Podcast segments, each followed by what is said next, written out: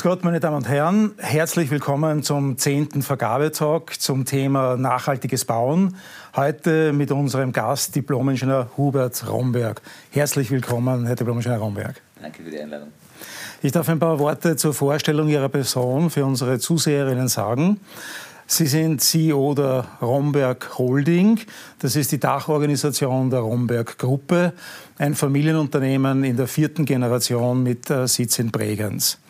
Als Geschäftsfelder hat die Romberg Gruppe Bau, klassischen Bau, Bahntechnik, also Spezialbau und Ressourcen. Was das genau ist, werden wir uns dann später noch anschauen. 3600 äh, Mitarbeiter haben sie derzeit im Mitarbeiterstand und das einerseits in der Dachregion, also Österreich, Deutschland, Schweiz, aber auch äh, in Übersee, etwa in Australien, in Kanada und in den USA.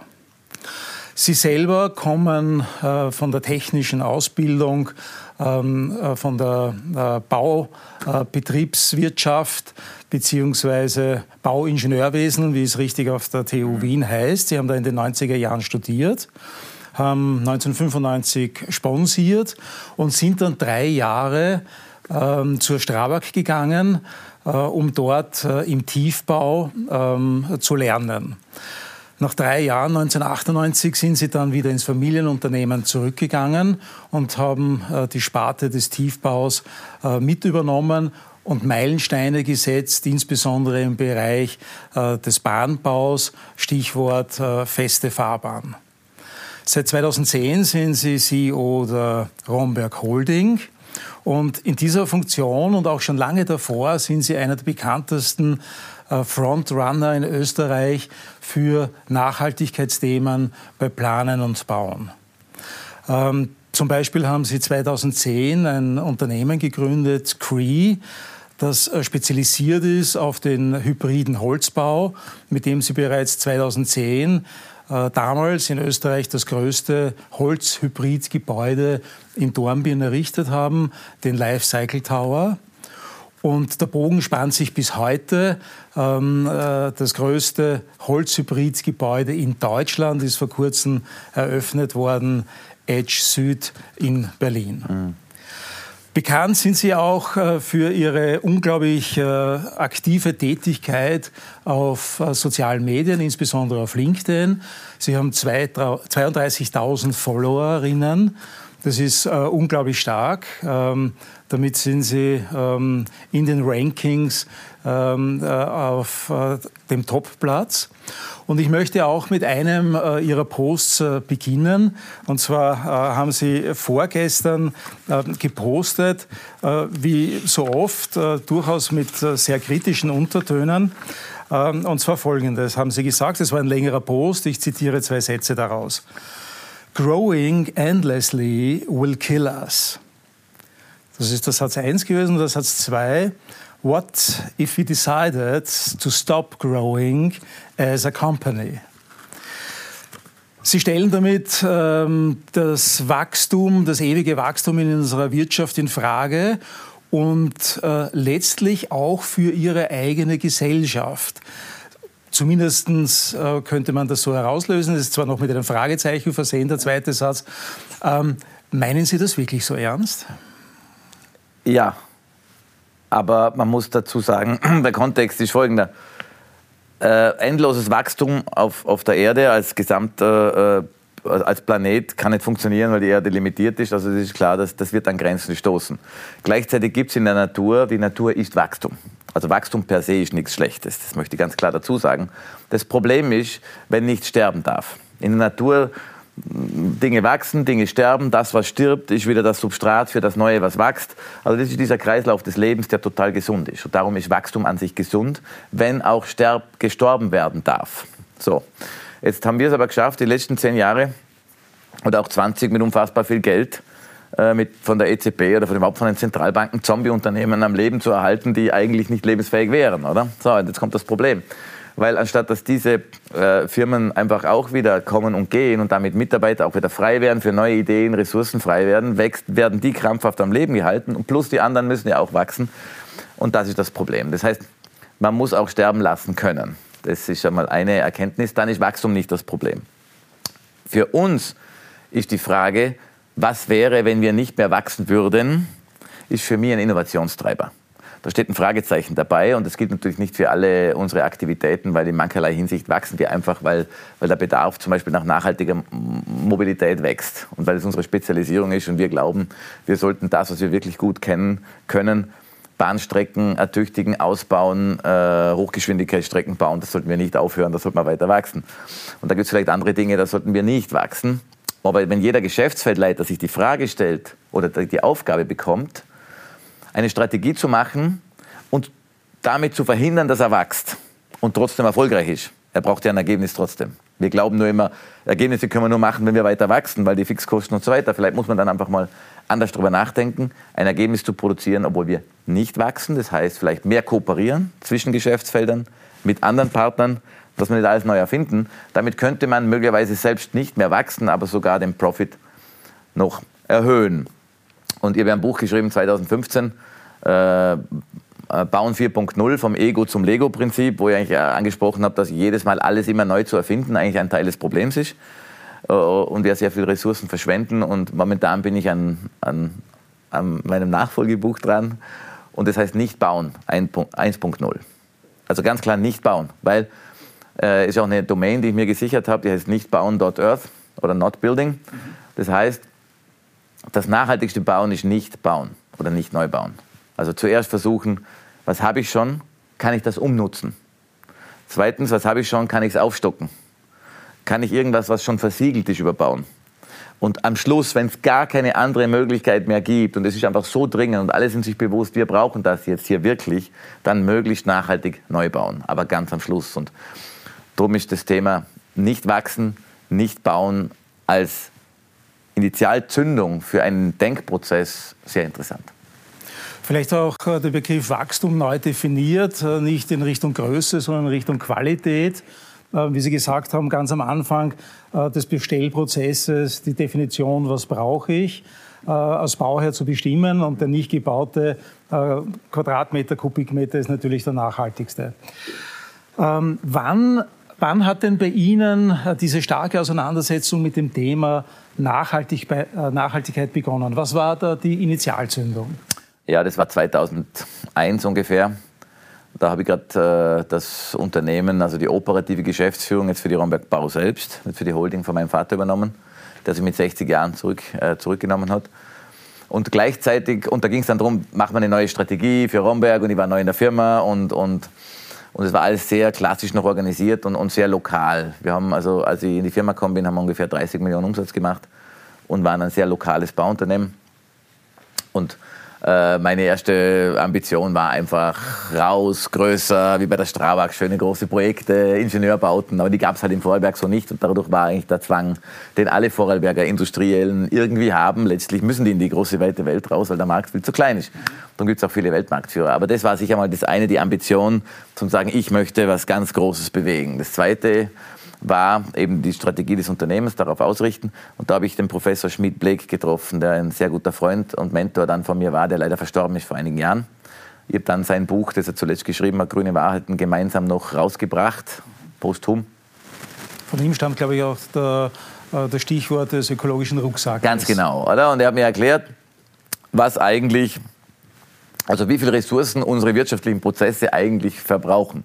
Egal, welches Produkt Sie hernehmen es musste irgendwas extrahiert werden aus der Erde, dann wird ein Zwischenprodukt gemacht, daraus wird ein weiteres, das, das Nutzprodukt gemacht und dann wird es irgendwann weggeschmissen. Also eigentlich haben wir diese Einbahnstraße und dann wird irgendwie entsorgt oder jetzt vielleicht recycelt, zumindest teilweise. Aber das ist eigentlich ein, ein Prozess in eine Richtung. Und bei ihm war immer klar, wir müssen schauen, dass wir in einen Kreislauf kommen, erstens, und wir müssen verstehen, was wirklich hinter den Ressourcen steckt. Und äh, bei ihm habe ich gelernt, dass eine Tonne Stahl in Wirklichkeit acht Tonnen Erz bedeutet, samt Transport, obwohl schon 80 Prozent Recycling abgezogen ist. Beim Beton sind es Faktor 5. Äh, beim Aluminium 28. Für eine Tonne Aluminium muss ich 28 Tonnen, die dazu quasi rechnen muss, wenn ich eine Tonne verbrauche. Und beim Kupfer 400 bis 500 Faktor, muss man sich vorstellen. Und wenn man das mal sieht und diese Stoffe dahinter sieht, dann schaut man Gebäude völlig anders an und sagt, wo ist ja überall Kupfer, brauche ich das? Oder, ähm, und das war für mich eigentlich das, das, das das Wahnsinnige, wo ich gesehen habe, eigentlich am meisten Ressourcen der ganzen Welt verbraucht die Baubranche. Am meisten CO2 war damals jetzt noch nicht so aktuell, aber für uns schon. äh, die Baubranche. Der größte Abfall, Abfallproduzent ist die Baubranche. Die größte Transportleistung auf den Straßen ist die Baubranche. Also alles, was eigentlich, und da ist mir klar geworden, Hubert, du übernimmst jetzt hier ein Unternehmen, du entscheidest über die Strategie, du entscheidest über die Zukunft dieses Unternehmens. Wenn jetzt so Leute wie ich oder die in solchen Positionen sind, Dinge ändern, dann wird sich nie was ändern. Und das war für mich so eine einschneidende Erfahrung, zum sagen, wir müssen einfach anders bauen. Und dann, das hat mich nicht mehr losgelassen. Und darum haben wir 2008, weil wir gewusst haben, es gibt einen Baustoff, der einen Rucksack von 0, 0,2 hat. Also für jeden Kubik 0,2 dazu.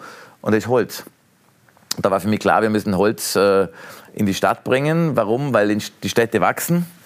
Wir müssen in die Höhe bauen, weil äh, am Baustoff Holz, der nur zwei Stockwerke kann, das bringt nichts. Und es muss systematisiert sein. Es muss eine Logik haben, die effizient ist. Sonst wird es nie von den Ressourcenverbrauch und von den Kosten einschlagen. Das sind die drei Dinge. Und darum haben wir uns da mit dem Thema beschäftigt und sind zum Holz gekommen. Da Wegen Schmidt-Black. Da kommen wir noch äh, dazu zum Holz. Ja. Es wird noch ein, ein, starker Fokus sein. Aber vielleicht noch einmal der m, mm, Blick in den Rückspiegel. Als Sie damals in den 90er Jahren eingestiegen äh, sind, äh, in die, also die ersten Schritte bei der Strabag und dann ins eigene Unternehmen. Wie war denn die Landkarte in Österreich oder europäisch, äh, was diese Themen betrifft? Naja, das war de facto nicht vorhanden. Oder ich habe sehr viel Kontakt gehabt über Professor Schmidt-Bleck. Ich war dann in anderen Gruppen, ich war im Weltressourcenforum, ich war in einigen Panels organisiert, die sehr wissenschaftlich, da waren wenig Unternehmer drinnen. Deswegen war ich eigentlich immer so der Exot, den man hergenommen hat und hingestellt hat, schaut, schaut's mal, der macht eh was. Also man könnte das alles, oder? Und habe mir gedacht, das ist so klar, das müssen wir doch jetzt alle tun. Und ich habe viel lernen müssen und nämlich auch in der eigenen Unternehmen. Es nützt nichts, wenn du glaubst, dass was etwas so ist oder etwas sehen kannst und vorrennst wenn du die Menschen nicht mitnehmen kannst, dann passiert einfach nichts. Und dieser, dieses Overstretching war permanent eine, eine Belastung im Unternehmen. Weil natürlich die einen denken sich ja, der, der ist, keine Ahnung, der ist halt irgendwie esoterisch oder keine Ahnung. Oder träumt von etwas, was nicht geht. Ein Weltverbesserer. Ja, genau. Und aber wir müssen doch hier das Geschäft machen. Oder? Und ich habe immer gesagt, aber das, was wir, dadurch, dass wir darüber nachdenken, erzeugen wir Innovationen, die uns in Zukunft eben absetzen, abheben werden. Oder? Weil wir halt einfach und äh, das war sicher die größte Herausforderung von den 90ern äh, in den ersten 2000er Jahren. Ich habe dann aber in dem Bereich sehr viel mit der Bahn mich beschäftigt und dort Effizienz, Effizienz, Effizienz war mich fasziniert. Alles, was wiederholbar ist und alles, was ich nicht verschwenden muss. Und wenn, ich, wenn Sie eine Bahnstrecke bauen, die 200 Kilometer lang ist und Sie bauen dort Hochgeschwindigkeit und Sie müssen das Gleis auf einen Millimeter genau einrichten und dann betonieren, weil dann ist es ja fest. Und dafür haben wir Patente entwickelt, ich selbst auch, also Maschinen, wie man das möglichst effizient macht. Und das hat mich immer fasziniert, wie man möglichst wenig verschwendet, möglichst effizient ist und industriell denken. Und das ist, glaube ich, das, was auch ganz wichtig ist jetzt, was im Bau auch kommt jetzt, diese Produktivitätsrevolution. Und, und das waren dort auch die Anfänge. Ähm, das heißt, äh, Ihr Umstieg äh, von den 90er Jahren hin zum Bauenpunkt 4.0 äh, ähm, hat bei den Prozessen begonnen oder auch bei den Produkten oder auch bei den Werkzeugen, Digitalisierung? Oder kann man das gar nicht unterscheiden, was da am Anfang stand? War das alles ein bisschen auch parallel und was hat am meisten gefordert? Ja, in Wirklichkeit geht es ja immer zuerst mal um Automatisierung oder alles, was wiederholbar ist, irgendwie und dann kommt erst quasi, dass man das Digitale verwendet. Das war damals ja noch kein Thema. Man muss auch dazu sagen, die Digitalisierung hat uns erst die letzten fünf Jahre eigentlich noch einmal einen Riesenschritt nach vorne gebracht, weil wir jetzt eben digitale Zwillinge haben, weil wir Daten haben hinter jedem Material. Wir wissen heute, wenn Sie ein Produkt von uns bestellen, wenn wir schon beim Bestellen sind, äh, dann weiß man genau, diese Eigenschaft vom Produkt bekomme ich und, und im digitalen Zwilling habe ich alle Daten, die ich quasi auch für die Lieferkette brauche, mit dem Produkt als Datensatz hinterlegt. Das heißt, da hat die Digitalisierung natürlich auch wahnsinnig viel geholfen in, in, in der Transparenz. Und in Anfang 2000er hat es uns wahnsinnig geholfen im Sinne von einfach Arbeitseffizienz, wiederholbare äh, Abläufe besser äh, abbilden. Kommen wir jetzt äh, zum äh, Holzhybridbau, also einer Ihrer Kernkompetenzen, zum äh, auch Systembau. Ähm, für unsere Zuseherinnen, äh, auch unsere Studio Deko nimmt Bezug auf den Holzhybridbau en Miniatur zumindest. Ähm, Sie haben 2010, ich habe es einleitend gesagt, Cree gegründet. Ähm, ähm, können Sie uns erzählen, vielleicht anhand dieses Beispieles, ähm, äh, ähm, wie Sie auf die Idee gekommen sind, dass es im Systembau die Effizienz gibt und dass der, der Holzbau, zumindest der Holzhybridbau, Teil der Lösung sein kann? Ja, wir haben festgestellt, dass eben Holz an sich vom Baustoff her eben so viele Vorteile hat in Sachen Ressourceneffizienz, CO2. Vor allem aber auch in der Vorfertigung ganz andere Möglichkeiten hat wie andere Baustoffe. Also es hat, der Baustoff an sich hat auch technologisch viel mehr ermöglicht. Also es ist nicht nur einfach ökologisch. Ja. Und da war uns klar, dass, dass, dass wir, wenn man etwas auf einen Millimeter genau vorfertigen kann, kann ich auf der Baustelle ganz einfache Prozesse haben, um es zusammenzufügen. Wenn Sie ein Betonfertigteil haben, das vielleicht einen halben Zentimeter Genauigkeit auch hat einmal, oder? Das können Sie nicht einfach äh, aufeinander montieren. Also da gibt es sehr viele Dinge, die dahinter stecken. Dann wiegt es nur die Hälfte.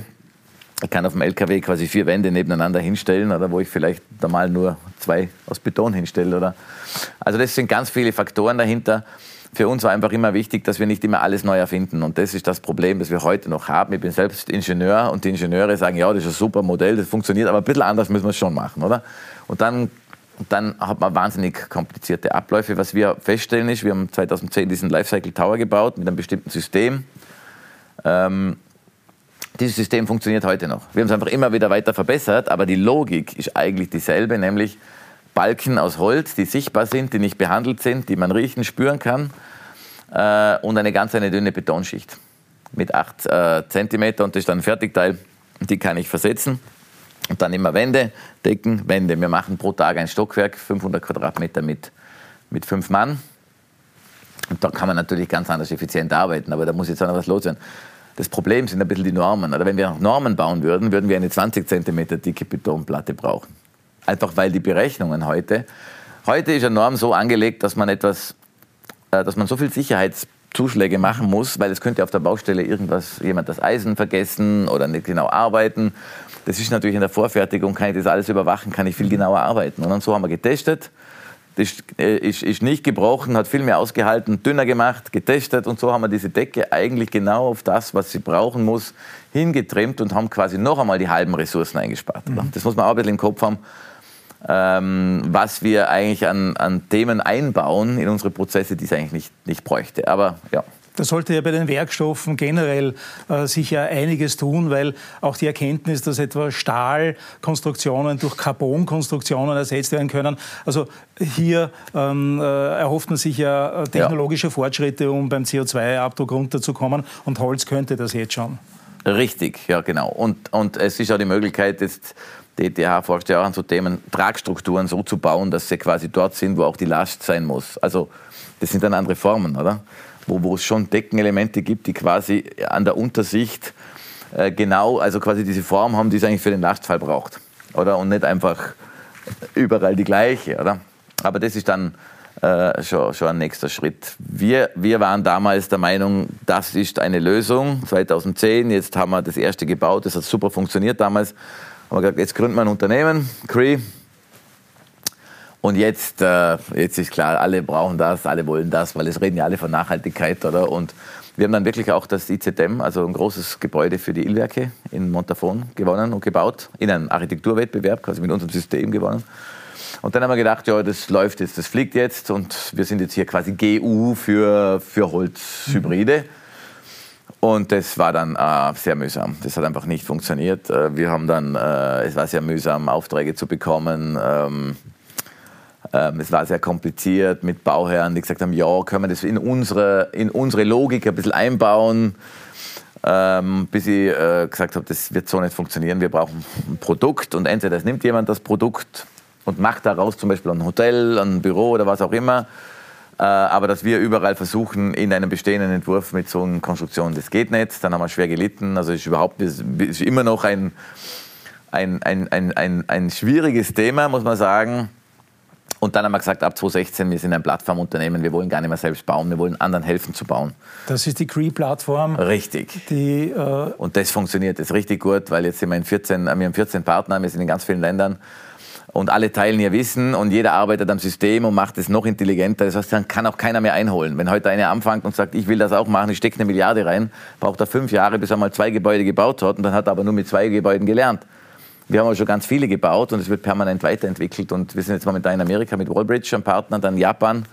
Japan ist ganz interessant, weil die Japaner, die nehmen das System jetzt her, wie es bei uns funktioniert, und bauen das auf die japanischen Verhältnisse um. Einfach das immer ein bisschen auf die lokalen. Und die müssen es natürlich erdbeben- und taifunsicher machen. Mhm. Und die haben dann neue Zugkonstruktionen, haben das genial weiterentwickelt. Und die in Kalifornien haben mich gefragt, ja, seid ihr auch erdbebensicher? Haben wir gesagt, ja, die Japaner haben das schon gelöst. Ah, okay. Also, damit man ein bisschen versteht, was hier abläuft, oder? Oder beim Südkreuz, das ist jetzt gerade äh, eröffnet worden das größte äh, Holzhybridgebäude äh, Deutschlands. Und wie, das, wie, wie, hoch ist das? Wie viel Na, hoch ist es nicht. Es hat, glaube ich, äh, nur acht Stockwerke. Ja. Aber es hat 40.000 Quadratmeter. Ja. Und äh, ist jetzt zum nachhaltigsten Gebäude Deutschlands gewählt worden mit 97 Prozent äh, DGB. Und ähm, jetzt habe ich den Faden verloren. Gibt es Systemgrenzen ah, ja. in diesem Holzbau? Äh, ja, die Systemgrenzen gibt es, ich wollte schnell das Beispiel ja. bringen vom Südkreuz. Wir, wir, sind dort direkt neben der Bahn. Ja, das ist ganz vierspurig, also die DB fährt dort vorbei und ja. die hatten sehr hohe Schallschutzanforderungen. Ja. Jetzt hat man gesagt, also wir, machen eine, wir brauchen eine Konstruktion in der Fassade, die sehr schallsicher ist, also eine Holz, Holzhybridkonstruktion. Und dann haben wir 15 Entwürfe gemacht von möglichen Fassaden. Von denen wurden zwölf getestet, in, wirklich im Labor, mit allen möglichen Dingen. Oder? Mhm. Und am Schluss hat der Bauherr gesagt, diese Type nehme ich. Und die haben wir eingebaut. Aber in unserer Bibliothek sind jetzt 15 verschiedene mögliche Einsatzfälle. Zwölf schon getestet. Wenn Sie das nächste Mal in Karlsruhe ein großes Bürogebäude haben und Sie haben daneben irgendein Lernproblem, gehen Sie in die Bibliothek und sagen, wo haben wir hochschallgedämmte Fassadentypen? Klick, das nehme ich und die kann ich, ich muss sie nicht mehr untersuchen. Ich muss niemanden mehr überzeugen. Und das ist eigentlich die Power, die die, die Plattform hat, dass das wir immer schneller, immer besser werden. Im besten oder? Sinn. So, Systemgrenzen. Systemgrenzen sind jetzt im Büro kein großes Problem, weil wir haben einen Raster von 1,35, 1,30, was jedes mhm. Büro eigentlich hat. Jeder normale Architekt arbeitet auch, auch so. Wir haben jetzt auch ein Hospitality-Produkt, das heißt, der große Hotelkette Europas hat äh, in Spanien, äh, in Portugal jetzt ein Hotel gebaut mit, mit dem Cree-Produkt. Mhm. Wir bauen in der Schweiz jetzt eins für eine andere Hotelkette, aber genau das gleiche vom System dahinter. Das schaut vorne ein bisschen anders aus, weil jeder ein bisschen ein Branding hat. Aber es ist genau dasselbe Produkt. Mhm. Und, und die einen wollen jetzt 100 Stück in Europa bauen, weil sie sagen, das ist ein grünes Hotel, oder? Mhm. Green Hospitality kommt jetzt einfach, weil auch Firmen, große Konzerne lassen ihre Mitarbeiter nur mehr in grünen Hotels absteigen. Mhm. Also da kommt jetzt komplett neuer Markt. Das heißt, diese Hotels können einfach mehr fürs Zimmer verlangen und damit schwenken die jetzt massiv in Richtung Grün. Und, mhm. und die Kette hat auch gesagt, ich will nicht jedes Mal alles neu erklären müssen. Alles, die sagen, das ist das Produkt, mhm. das ist Cree Hospitality und das wollen wir jetzt in Europa an ganz vielen Orten bauen. Und jetzt kommt uns natürlich entgegen, dass wir in Europa ganz viele Partner haben von Cree, die natürlich Cree kennen und die das auch dort bauen können. Also das muss man klar sehen. Es geht hier über, quasi über die Anwendung, über das Produkt. Mhm. Gibt es quasi eine Plattform und äh, damit aber auch die besten Lösungen. Also für Hotel, Wohnen und äh, äh, Büros. Jetzt gibt es aber auch ähm, äh, Stimmen, die in den globalen Zusammenhängen äh, Holz nicht als alleinige Lösung sehen. Ja. Ganz konkret. Ähm, Werner Sobeck, äh, einer der Nachhaltigkeitsprofessoren aus Deutschland, ja. auch der ersten Stunde, ja. äh, hat eine Keynote letztes Jahr gehalten bei der Jahreskonferenz der IG Lebenszyklus Bau und äh, hat äh, folgende Zahlen uns mitgegeben. Er hat gesagt, wenn alle Waldbestände der Welt bestens ähm, gepflegt und ähm, nach modernsten Methoden gehegt werden würden, dann könnten wir 10 Milliarden Tonnen pro Jahr ernten. Wir benötigen aber, wenn wir den globalen Süden und auch dessen Nachholbedarf äh, mit im Fokus haben, den Faktor 10 mehr. Also wir brauchen 100 Milliarden Tonnen. Und wir wissen ja, ähm, die Zahlen sind äh, vor einer Woche wieder, was das Weltbevölkerungswachstum betrifft, veröffentlicht worden. Wir sind jetzt bei 8 Milliarden. Wir sind 2050 bei 10 Milliarden Bewohnern. Und äh, dann werden äh, Länder wie Nigeria etwa die USA überholen an der Bevölkerungszahl. Also wir haben dort einen enormen Aufholbedarf, auch an baulicher Substanz. Ähm, werden wir das mit Holz schaffen oder auch mit Holz schaffen? Naja, Sie sagen es eh schon, es ist eine Kombination. Bei uns ist ja auch so, wir sind ja nicht nur Holz, sondern wir bauen Hybride. Warum? Weil wir maximal einsparen wollen. Das heißt, so wenig wie möglich Material und das intelligent eingesetzt. Und das heißt eben auch, wenn man eine Primärkonstruktion hat, die hält ja 150 Jahre oder länger, oder? Das heißt, das ist das, was das Tragwerk an sich ist, das bei uns Holzbalken, Holzstützen sind oder Hybriddecken. Dann habe ich äh, die Fassaden, die halten vielleicht 30, 40 Jahre, dann kann ich sie auswechseln. Dann habe ich halt vielleicht äh, interne Dinge, die vielleicht nur 10, 15 Jahre.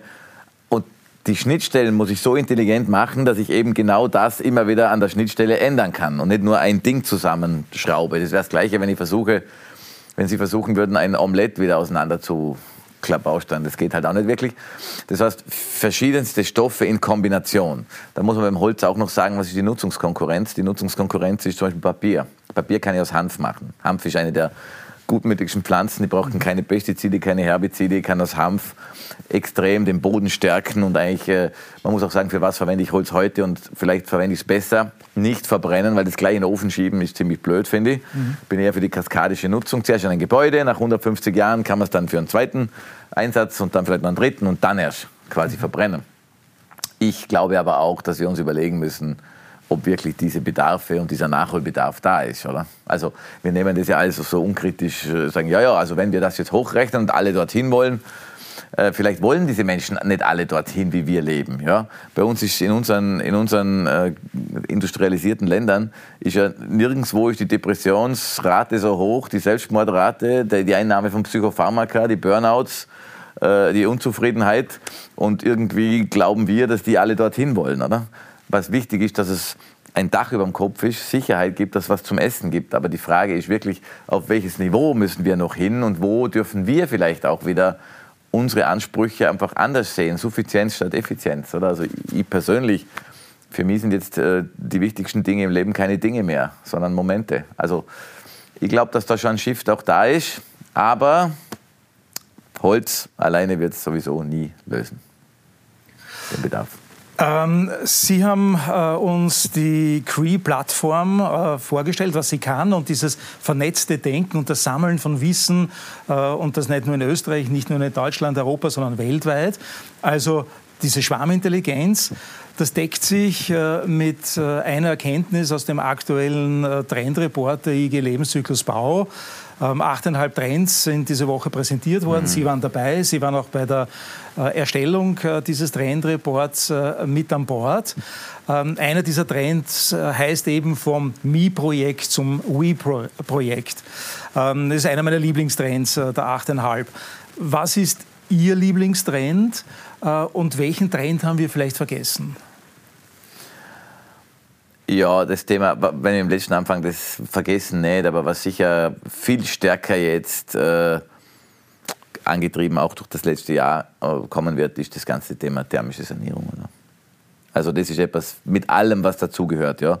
Da gibt es Hürden rechtlicher Art, es gibt technisches Potenzial. Ich glaube, dass das für sich ein Themenkomplex ist, der quasi diese 8,5 alleine schon wäre. Das heißt, interessant wäre diese 8,5 auf das auch noch einmal in einem nächsten Schritt vielleicht äh, zu, das war das Einzige, wo man gedacht hat, das würde ich heute, aber das haben wir damals ja noch nicht gewusst, ja viel intensiver betrachten. Also den Bestand. Ja. Die Ertüchtigung des Bestands. Und zwar, dass man es tun muss, ist klar. Und wie man das technisch macht, ist an sich auch klar. Aber die dahinterliegenden Skalierungspotenziale auch wirklich heben. Oder wie wir es jetzt mit Renovate in Deutschland machen. Oder wir haben ein, äh, ein Joint Venture gegründet mit der LEG, die zweitgrößte Wohnungswirtschaftsgesellschaft in Deutschland. Die hat 180.000 Wohnungen im Bestand. Mit denen haben wir gemeinsam Gemeinschaftsunternehmen gegründet vor zehn Monaten dann vor, vor vier Monaten schon die erste, das erste Projekt gemacht, wo wir ein, ein Haus komplett saniert haben und in sechs Wochen das komplette Mehrfamilienwohnhaus neu eingepackt, minus 80 Prozent CO2, weg vom Gas, neues Dach, im Dach die ganzen Wärmepumpen und die Menschen mussten nicht ausziehen. Also nur damit man Vorstellung hat, was möglich ist. Wenn man das jetzt skaliert, können wir natürlich diese Sanierungsquote auf diese drei Prozent raufbringen, weil momentan sind wir ja nirgends.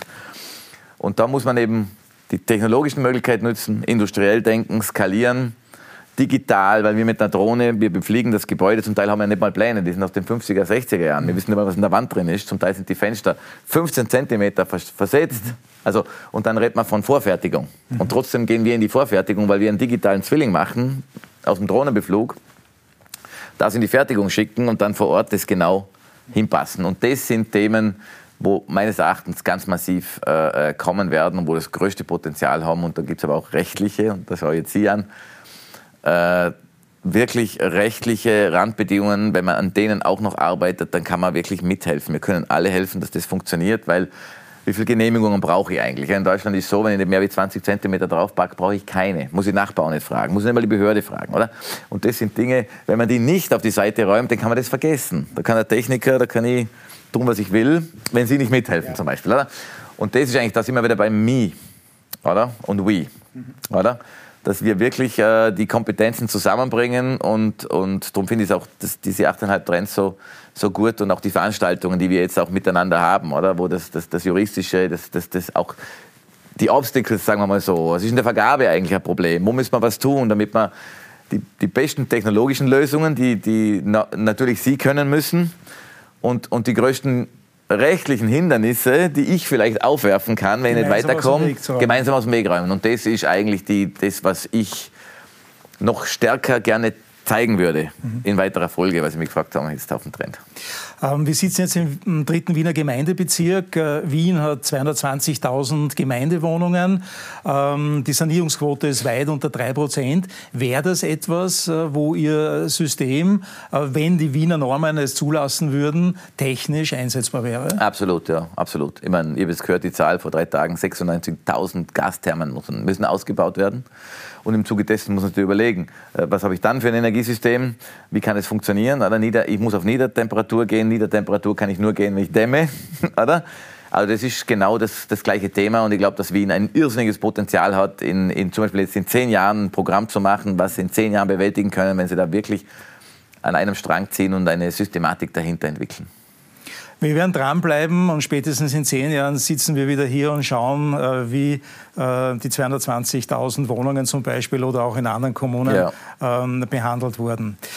Ähm, kommen wir jetzt äh, von der großen Welt der unternehmerischen Überlegungen, von Innovation und Digitalisierung in den, in den persönlichen Mikrokosmos. Ähm, ich habe äh, meine Standardfrage am Ende an meine Gäste. Was ist Ihr persönlicher Beitrag in Ihrem Alltagsleben zu mehr Nachhaltigkeit? Jetzt haben Sie schon einen riesen Plus am Konto, weil Sie einfach ein, ähm, äh, ein, ein Multiplikator äh, unglaublichen Ausmaßes für die Themen sind. Aber so die kleinen ähm, Bewegungen im persönlichen Alltag, wo es vielleicht auch ein bisschen wehtut, grün zu sein. Ja, mein, was ich privat mache, ist, dass ich natürlich eine, eine, eine kleine Landwirtschaft betreibe, aber das ist etwas, wo, wo mir halt wichtig ist. Das hat mit mir auch zu tun. Ich, ich, ich koche gerne Marmelade ein. Oder? Ich habe hab, eine riesige Brombeer, Brombeer äh, Farm jetzt nicht, aber doch sehr viel und das ist alles viel schneller gewachsen, als ich gedacht habe. Und, und da bin ich dann wirklich zwei Tage unterwegs und das ist für mich total entspannend, sowas zu tun. Aber das hat was mit, mit, mit meiner Lebensqualität zu tun. Das ist nicht und da weiß ich halt, wo das Zeug herkommt. Dann habe ich halt meine 20 Schweinchen und, und da weiß ich auch, wo das Fleisch halt herkommt. Und das schmeckt einfach ganz anders. Und, und das ist etwas, wo ich halt versuche, ein bisschen mich persönlich auch, weil es ja auch mit meiner Gesundheit zu tun hat, das zu verbinden. Ja, mein Fußabdruck äh, ist jetzt schon viel besser, aber solange ich noch durch die Gegend fliege, ist halt, ist halt so. Ich bin ja der Meinung, dass wir ähm, nicht, nicht einfach 0-1 hier alles wegbringen sollten, äh, müssen und können von heute auf morgen.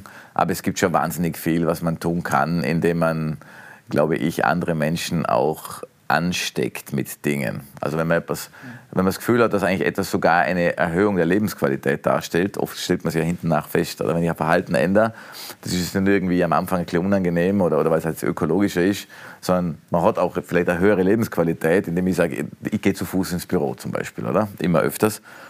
Und das ist für mich ganz was anderes, weil ich komme dort an, ich habe ein bisschen Bewegung, ich habe frische Luft. Also ich habe festgestellt, dass mir das gut tut. Mhm. Obwohl eigentlich der Auslöser, man denkt hat, ja, also wir haben so einen Mobilitäts quasi Wettbewerb auch in der Firma und da wollte ich halt nicht hinterherhinken. Nicht hinterherhinken, mhm. oder? Und, und, und das ist dann ein Beispiel, wenn man das anderen erzählt, die sagen, hey, probier's einfach mal. Mhm. Und ich glaube, das ist das, wenn man sich selbst ändert. Ich habe auf meinem, auf meinem LinkedIn, steht ja oben, the only way out is in. Und das ist meine Überzeugung. Äh, ich möchte auch immer weniger jetzt durch die Gegend fliegen und auf irgendwelchen Bühnen rumhüpfen und Leuten erklären, was man nicht toll als nachhaltig machen kann. Ich habe das gerne gemacht, aber auch nur um zu beweisen, was schon geht, weil immer alle gesagt haben, das geht noch nicht, das ist so schwierig und eigentlich war meine Mission zu zeigen, was schon geht und das war mir wichtig. Mittlerweile glaube ich, wenn jeder bei sich ist und zu sich kommt, dann steckt der andere auch an. Und darum, äh, wir glauben immer, äh, ja, da gibt es ja so einen Spruch, da sagt einer, ich will Frieden, oder? Und in Wirklichkeit musst du nur die ersten zwei Worte weglassen, oder? Ich und will, oder? Und, und dort steckt einfach so wahnsinnig viel drinnen, dass man sich einfach wirklich überlegt, was, was, was brauche ich für mich, was ist mir besonders wichtig, äh, wenn, ich, wenn ich jemanden treffe, dass ich zuerst mal den Mensch sehe und nicht, was können wir jetzt hier miteinander tun und so. Und das ist für mich der Schlüssel, weil wir, Compassion heißt nichts anderes wie Passion with everyone. Das heißt, mitfühlen, empathisch sein. Und wenn du mhm. empathisch mit der Natur bist, mit den Menschen, dann brauchst du das nicht mehr überlegen, was gescheit oder nicht gescheit mhm. ist. Dann brauchen wir nicht über Verzicht reden. Ich glaube, dass es dann einfach Freude macht. Ich versuche das momentan an mir selbst zu tun und ein Beispiel zu sein, was nicht ganz einfach ist, weil man doch aufgrund meiner Funktion und meiner Aufgaben halt doch immer wieder Dinge tut, die jetzt im ersten Blick nicht ökologisch aussehen. Mhm. Aber man kann wahnsinnig viele Kleinigkeiten tun. Biodiversität erhöhen, jemanden anregen. Übrigens, das wollte ich auch noch loswerden. Weil bei mir hat man immer gefragt, ja, wie soll man Nachhaltigkeit jetzt messen in der Firma? Wie soll man das definieren? Ist das jetzt, weil man mehr, mehr, mehr Solare irgendwo draufbauen oder, oder weniger Sprit verbrauchen, was schwierig ist, wenn du wächst als Firma? Oder? Also, und ich habe eine Definition gefunden, die, die heißt, Nachhaltigkeit heißt, dass jeder Mitarbeiter den Wunsch hat und die Möglichkeit hat, einen Vorschlag zu machen, wie man etwas besser machen kann. Auch beim Kunden. Wenn er vorschlägt, ein GU-Angebot, aber noch dazu sagt, wir würden uns freuen, wenn Sie da ein, ein Gründach drauf tun, weil die Biodiversität ist höher. Es hilft einfach wegen, wegen, wegen den ganzen Wassermengen, die halt kommen. Es kühlt das Dach. Es gibt ganz viele tolle Argumente. Und wenn er nur zwei Minuten dafür einsetzt, der Mitarbeiter dem Kunden es zu tun, auch wenn der Kunde am Schluss sagt, nein, das leiste ich mir nicht, kostet vielleicht 10.000 Euro, mhm. Aber er sagt trotzdem nein. Erstens kann sein, dass er in einem von zehn Fällen Ja sagt, dann haben wir schon was erreicht. Zweitens denkt er sich, nein, das kann ich jetzt da nicht machen, aber ich finde das eine gute Idee und beim nächsten Mal denkt er dran. Mhm. Und drittens hat er das Gefühl, ey, die Firma ist wirklich nachhaltig, weil die Mitarbeiter daran denken und einen Unterschied machen können. Und der Firma ist ja nie nachhaltig wegen einem Prospekt, sondern weil Mitarbeiter sich so verhalten. Und das finde ich das richtige Signal. Und, und, und dann kann jeder weiter, Mitarbeiter kann sagen, ich habe es versucht. Mhm. Oder?